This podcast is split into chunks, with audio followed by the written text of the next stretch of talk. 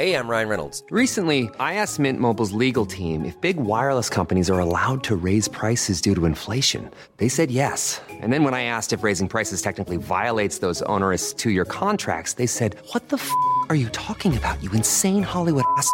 So to recap, we're cutting the price of Mint Unlimited from $30 a month to just $15 a month. Give it a try at mintmobile.com slash switch. $45 upfront for three months plus taxes and fees. Promo rate for new customers for limited time. Unlimited more than 40 gigabytes per month. Slows. Full terms at mintmobile.com. Eu sou Mário Persona e essas são as respostas que eu dei aos que me perguntaram sobre a Bíblia. Você escreveu perguntando o que eu entendo pela expressão casa de Deus. Bem, Deus tem uma casa e nela deve haver ordem, assim como eu tenho uma casa e devo manter ordem na minha casa. A diferença é que a ordem da casa de Deus foi dada por ele, por Deus, aos homens. Isso está em 1 Timóteo 3,15. Agora, eu estou me referindo à igreja como casa de Deus num aspecto diferente. Eu já falei dela antes, em outras respostas, como sendo o corpo de Cristo, o organismo que tem a sua cabeça no céu, que é Cristo, e o corpo está na terra. A casa é a parte terrena também, no sentido administrativo uh, desse corpo. Uh, como eu disse em outro e-mail para você, o corpo continua perfeito, o corpo não, não mudou. O corpo de Cristo é perfeito. Efésios 4 nos fala do corpo de Cristo. Porém, a casa de Deus não é perfeita. E 2 Timóteo capítulo 2 nos fala disso. Então, o corpo de Cristo nunca vai poder ter divisão, nunca vai ter nada de errado com o corpo de Cristo. E dele fazem parte todos os salvos. Já a casa de Deus, ela, ela tem os seus problemas, porque ela, ela é o testemunho que foi colocado nas, na mão dos homens. É a esfera daqueles que confessam ou professam o nome de Cristo. E aí, nessa casa, hoje é uma grande casa, existem vasos para honra e vasos para desonra. Mas isso não nos exime da responsabilidade da casa que foi dada aos homens. O que nós encontramos em 1 Coríntios 5, por exemplo? Encontramos o cuidado da casa. Havia pecado naquela assembleia e Paulo clama por ação. Trata-se de um caso de disciplina na igreja ou assembleia no seu caráter de casa de Deus eles deveriam deixar que aquele que se prostituía uh, decidisse se devia ou não participar da ceia. Será que ficava aberto aquele que estava dormindo com a, a mulher de, de, seu pai, né, com a sua madrasta? Será que caberia a ele decidir se ele deveria participar da ceia ou não? é óbvio que não. não, não ele não tinha essa escolha. Os irmãos tinham poder ou autoridade do Senhor para agir, para tomar uma decisão. É claro que naquele capítulo nós vemos algo mais que nós não temos hoje, que é a autoridade apostólica de entregar alguém a Satanás para a destruição da carne, ou seja, para a morte física. Isso foi o que Pedro, por exemplo, fez com Ananias e Safira. E é o que mais ou menos uh, o caso do pecado para a morte, que nós encontramos nas epístolas, mas isso é morte do corpo. Muita gente confunde pecado para a morte ou pecado de morte como se fosse para a perdição eterna, morte da alma. Não. É o pecado da, de morte para o corpo, quando Deus uh, permite até que a pessoa morra para não continuar dando um, um mau testemunho. Uh, mas Paulo ali, em 1 Coríntios capítulo 5, versículo 13, ele fala, tirai dentre vós esse iníquo. Se nós pensarmos nos padrões modernos, quando o homem inventou um monte de coisas que nós não encontramos nas Escrituras, uns, uns iriam dizer que isto seria equivalente a hoje caçar a carteirinha de membro da igreja de, desse fulano. Outros iriam dizer que uh, equivaleria a não deixar que ele entrasse no templo, ou que participasse de certas reuniões reservadas, ou iriam, alguns iriam proibi-lo de cantar no coral ou tocar na banda, ou algo assim. Mas nada disso tem nas Escrituras. Uh, não tem fundamento bíblico para coisa alguma nesse sentido. Portanto, nós não encontraremos os, os, os, coríntios agindo assim. Eles não tinham carteirinha de membro de coisa alguma, não existe isso. Eles não tinham templo. Não, templo só existe aquele de Jerusalém, que era para adoração dos judeus, não dos cristãos. Eles não tinham coral ou uma banda. Mas o que eles tinham?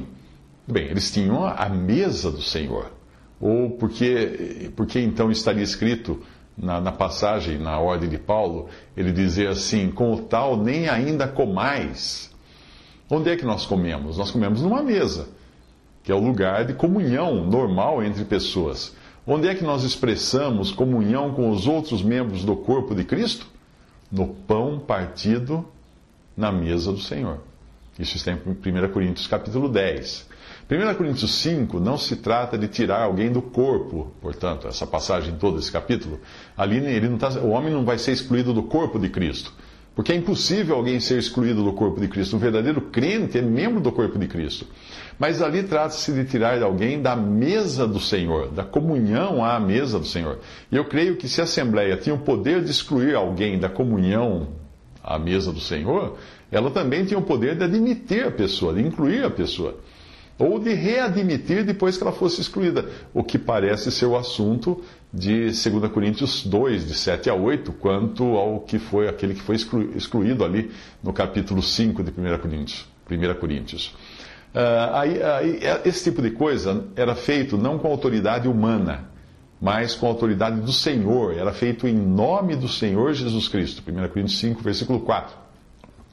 Fazer algo em nome de é fazer algo com autoridade delegada. Ah, eu não consigo entender como algo dentro de uma denominação possa estar sendo feito somente em nome do Senhor, percebe? Porque numa denominação, eles talvez tenham que fazer, tomar decisões em nome do Senhor e da denominação. Mas isso é outra história. Uh, vamos, vamos agora olhar para 1 Coríntios 11, 28. Onde entraria essa questão, então? Examine-se a si mesmo e assim coma do pão e beba do cálice. Bem, essa passagem, examine-se a si mesmo, ela está relacionada aos que já estão à mesa, aos que já participam da ceia do Senhor, já estão em comunhão à mesa do Senhor.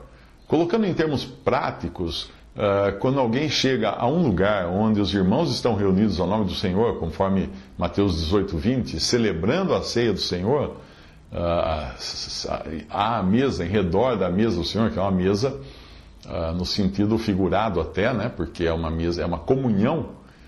E quando essa pessoa chega numa reunião da ceia do Senhor e se apresenta como cristão, será que ela deveria ser recebida com base naquilo que essa pessoa está falando?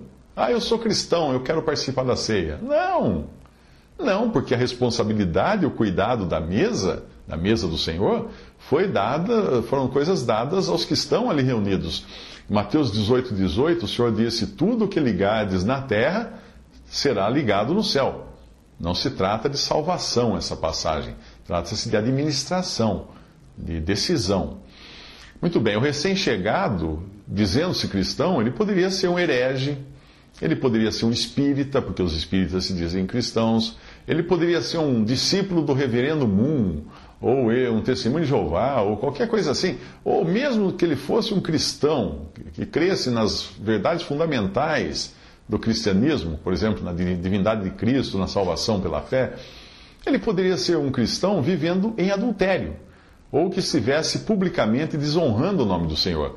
Como é que eu poderia me sentar à mesa e ter comunhão com alguém nessa condição. Nós devemos nos lembrar que Deus havia dado aos israelitas no passado um cuidado semelhante quando ele deu a eles a ordenação da Páscoa. Lá em Êxodo, capítulo 12, versículo 48, diz assim: Nenhum incircunciso comerá dela.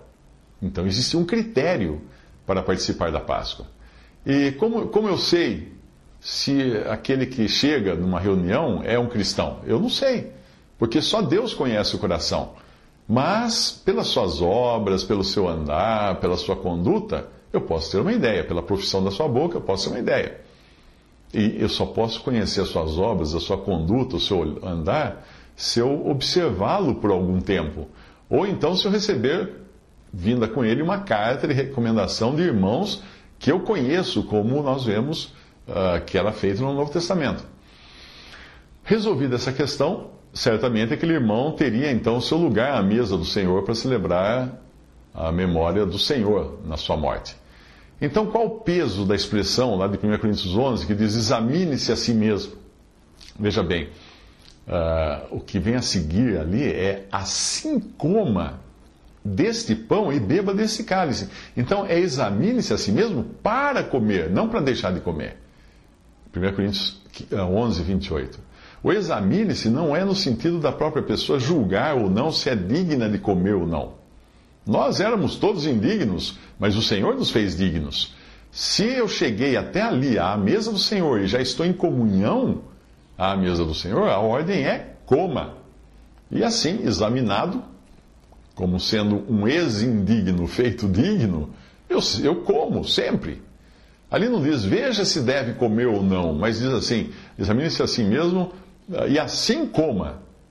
Se eu estiver em algum pecado que desonre o nome de Cristo, eu não deveria nem chegar nesse ponto de estar ali já, já pronto para congregar e participar da ceia. Eu deveria ter ido antes confessar aos irmãos com os quais eu estou reunido uh, que, eu, que eu estou em pecado. E eles, então, com a autoridade que o Senhor deu à Assembleia, decidiriam se eu deveria ou não ser excluído da comunhão à mesa do Senhor. É interessante como nós somos criteriosos quando se trata da nossa casa, né? Mas como nós abrimos todas as portas quando se trata da casa do Senhor. Será que o que, eu, que eu disse até aqui tem fundamento bíblico? Antes de você refutar, eu esperaria que você analisasse cuidadosamente. Uh, não é porque nós já fazemos algo há muitos anos, anos que nós estamos fazendo certo. A palavra de Deus é o nosso padrão não o que nós vemos sendo praticado ao redor. Então, procure conferir pela palavra de Deus se faz sentido tudo isso que eu disse aqui a respeito da casa de Deus e da mesa do Senhor.